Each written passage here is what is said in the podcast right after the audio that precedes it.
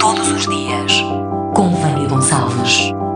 Dia 19 de julho, o dia de Santo Arsênio. Arsénio, o Grande, nasceu em Roma no ano de 354, no seio de uma família de senadores. Foi tutor dos filhos do imperador Teodósio em Constantinopla e ordenado sacerdote pessoalmente pelo Papa Damaso. Em 394, deixou o seu cargo de tutor imperial para se retirar no deserto egípcio. Foi aqui que conheceu Santo Antão e se recolheu a uma vida ermítica contemplativa. Santo Arsénio seria então procurado pela sua sabedoria por pessoas que faziam grandes peregrinações só para o ouvirem. Em 434 foi forçado a deixar a região do seu retiro espiritual devido a ataques por uma tribo da Líbia aos ermitas, mudando-se para Troy, no Egito. Foi neste local que viveu isolado e faleceu em 445.